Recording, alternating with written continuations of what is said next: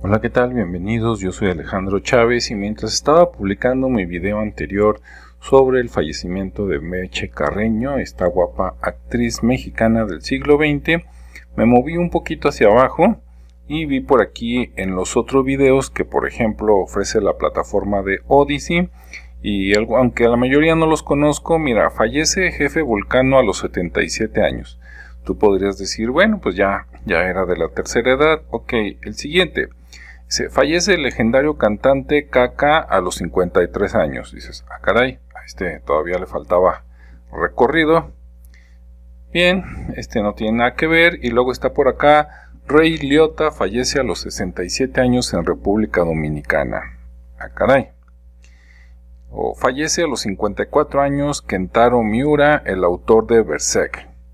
No lo conozco, pero todavía le faltaba mucho. Fallece Chadwick Boseman, protagonista de Black Panther, a los 43 años. Ah, caray. Y luego por acá viene, fallece, bueno, aquí está como en portugués, pero fallece otra persona a los 33 años. Dices, ah, caray. Y luego por acá viene otro fallecimiento a los 27 años, etcétera, ¿no? Hombre de 46 años fallece, etcétera, etcétera. Y de repente dices, pues, ¿qué está pasando? ¿No? Están cayendo todos como moscas.